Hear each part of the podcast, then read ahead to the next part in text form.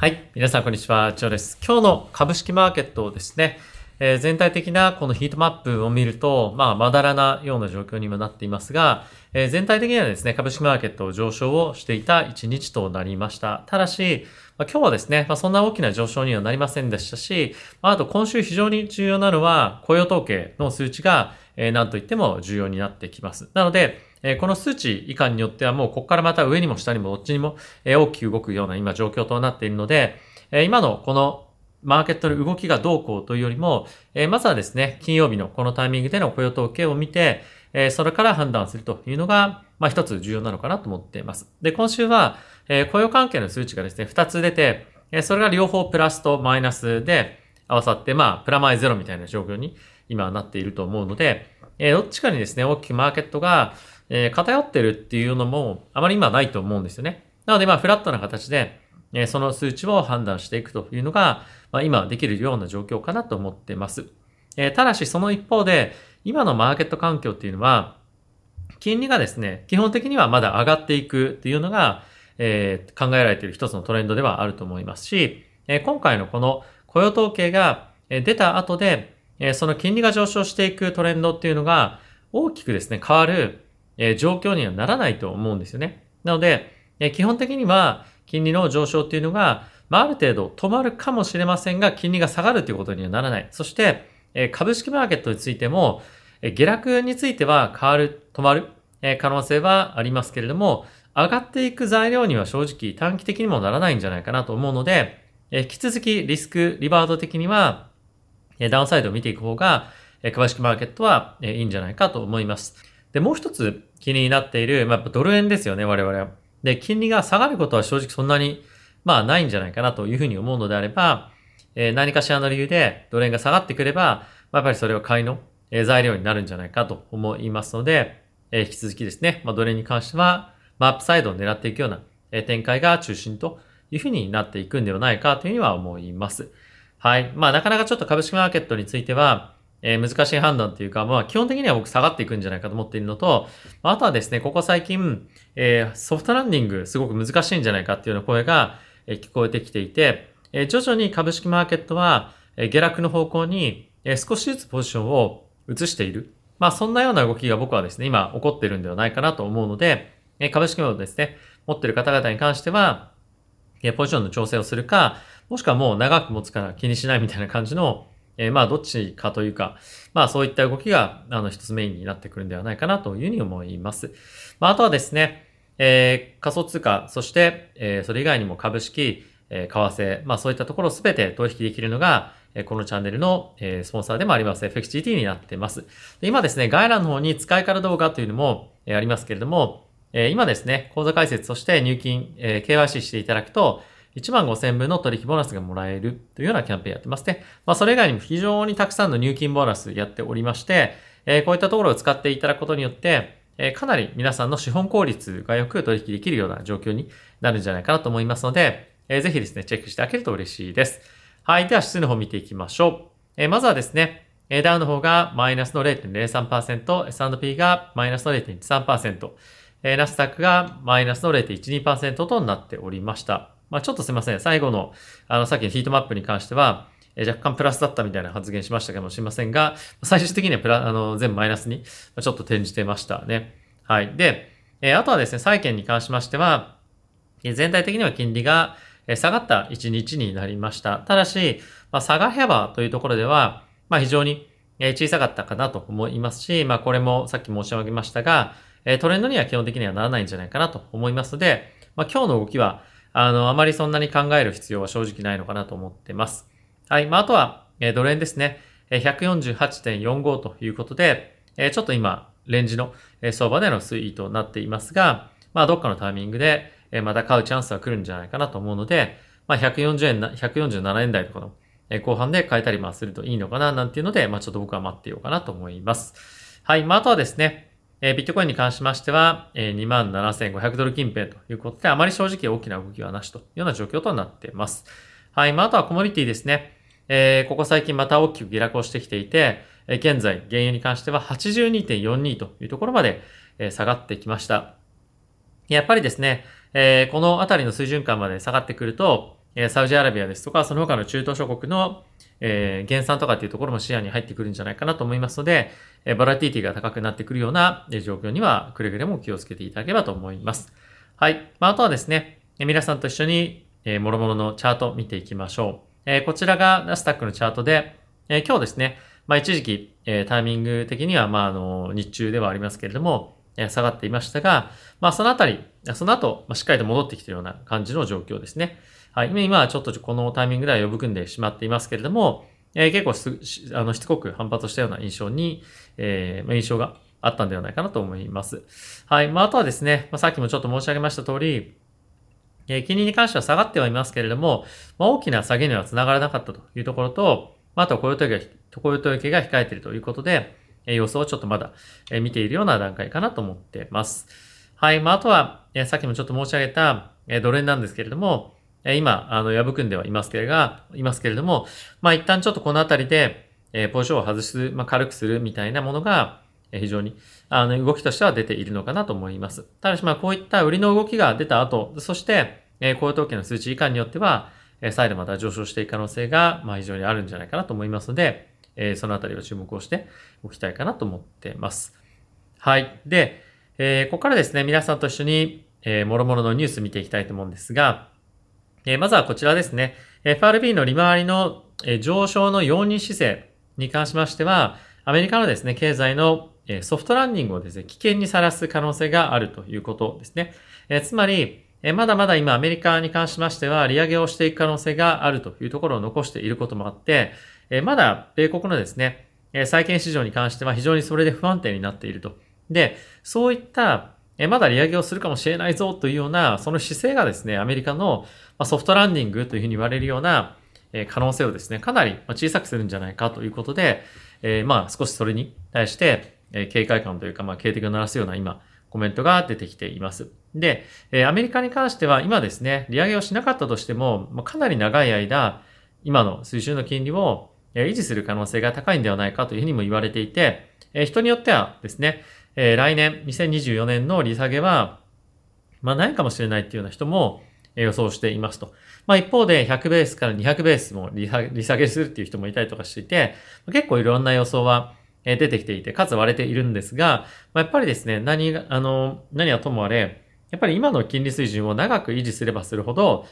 えー、経済に対してのインパクトはかなり大きくて、えー、ハードランディング、まあつまり、えー、リセッションに入っていく、本格的なリセッションに入っていくっていうことも、え全然可能性としてはあるよねっていうような見方が、まあ、今の、えメインのシナリオにはなっているんじゃないかなと思いますので、えこういったところの、えまあ、意見が出ている中で、え経済指標がどう出てくるのか。で、それに対して、えまたパウエル議長がどのような発言をするのかというところまで、え合わせて気をつけてみていきたいかなと思っています。はい。まあ、あとはですね、サンフランシスコ連銀総裁のコメントで、え政策金利の維持に関しては、え可能ですよと。で、これは労働市場と物価の減速が続けばということで、これどういうことかというと、えこの、そもそも利上げに関しては、まあ、する必要じゃない、するする必要がないんじゃないかというふうには言っていると。で、その前提で、じゃあしばらく、まだ金利維持ということを続けていけるのかということなんですが、まあ、やっぱりですね、今すごく重要だというふうに言っているのが、労働市場と物価の減速っていうのが、えー、続くことっていうふうに言ってますと。で、まあ、そうなった時に、ちゃんと労働市場が弱含んで、物価の減速っていうのが起きた場合っていうのは、金利を維持しておいたとしても、さらに引き締めをですね、している状況と、え変わりませんよということを言ってますと。で、今であれば我々が取っている政策、アメリカが取っている政策っていうのは、まあ、金利をどんどんどんどん上げて、引き締めていく。で、ここで彼が、彼女が言ってるのは、まあ、もう別の言い方をすると、金利を維持していて、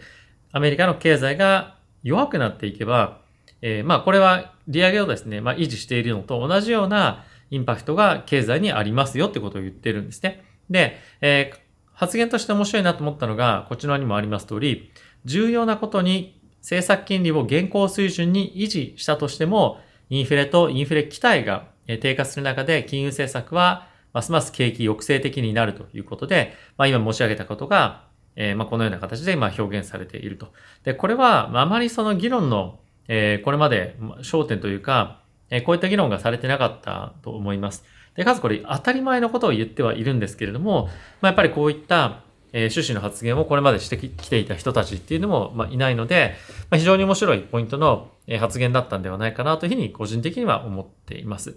はい。で、えー、続いて見ておきたいのが、今のですね、FOMC での利上げ折り込み状況なんですけれども、えー、この1日2日で、えー、大きく景気の、あすみません、物価の上昇の、えー、期待みたいなところが、剥落してきた。剥落ってまあ下がってきたということですね。で、えー、ただし、えー、今晩の FMC の状況によっては、まあ、めちゃくちゃ大きく変わる可能性があるので、今の状況がどうかっていうのは、まあ、参考になるかというと、まあ、ちょっと見ておいて悪くはないかなと思うんですが、まあ、どういった、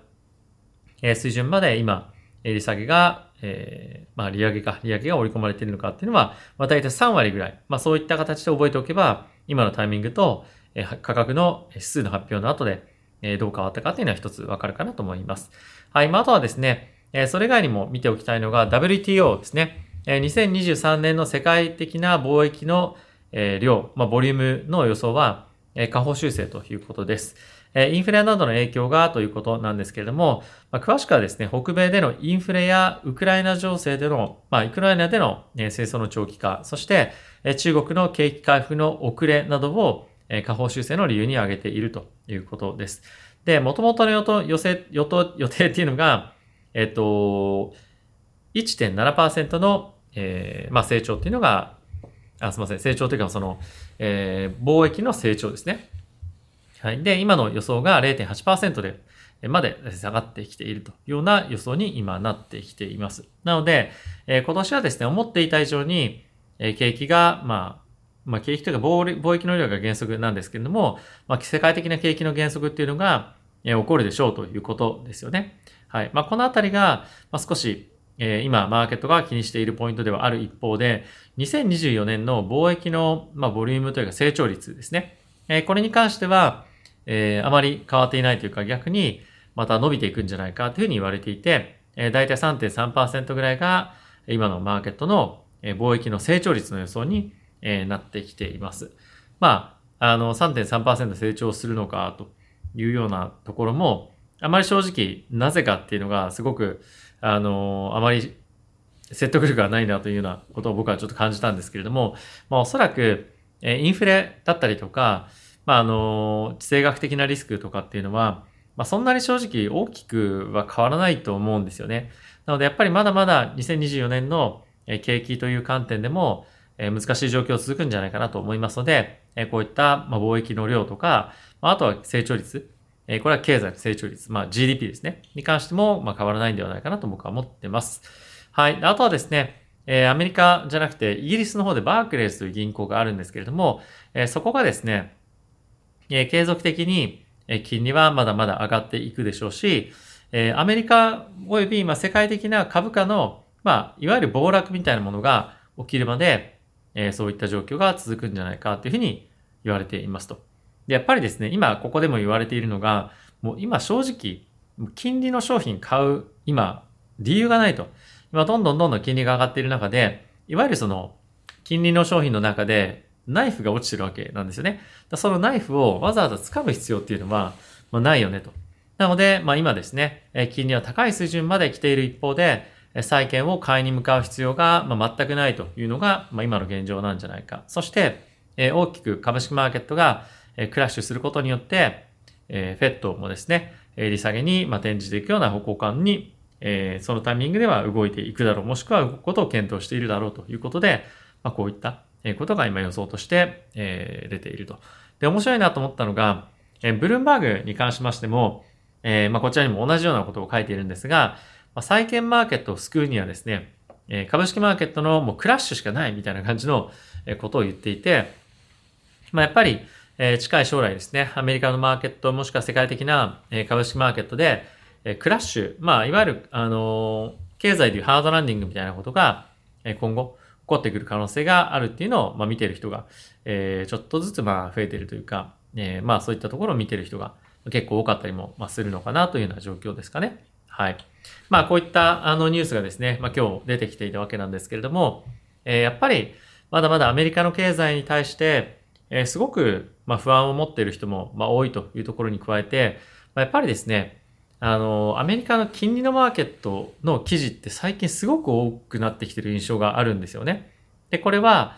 えー、ただ単に金利というような、まあ、ことへのコメントもそうですけれども、まあ、あとは住宅関連の金利の水準っていうのも、えー、そうですし、まあ、そういったことを予想していく上で、アメリカの金利水準というのを予想していく上での一つの大きな問題として、アメリカのですね、えー、債務上限の話とかっていうのもすごくよく出てくるようになったと思います。で、それらを見てみると、え、なんか今短期的に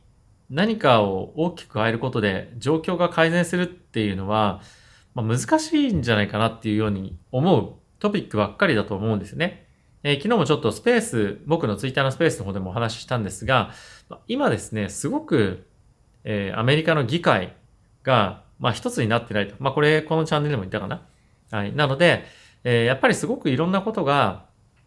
まとまりづらい。で、かつ時間もかかるっていうことで、それがですね、経済にダイレクトに、まあ、ネガティブなインパクトを与えるような一つの要素としても、えー、あると思いますし、まあ、やっぱりですね、そういう状況の中で、えー、やっぱり経済の、まあ、好景気みたいなものを、あの、招き出すみたいなものっていうのは、まあ、やっぱり結構難しいんじゃないかなというふうに、えー、思うので、アメリカの経済ですね、まあ、世界的にもですけれども、えー、まあ、注視をしながら見ていかないいかないといけないですし、今は、過度にですね、ま、リスクを取るようなタイミングでもないのかなというふうには思っております。はい。ってことで皆さん今日も動画ご視聴ありがとうございました。また次回の動画でお会いしましょう。さよなら。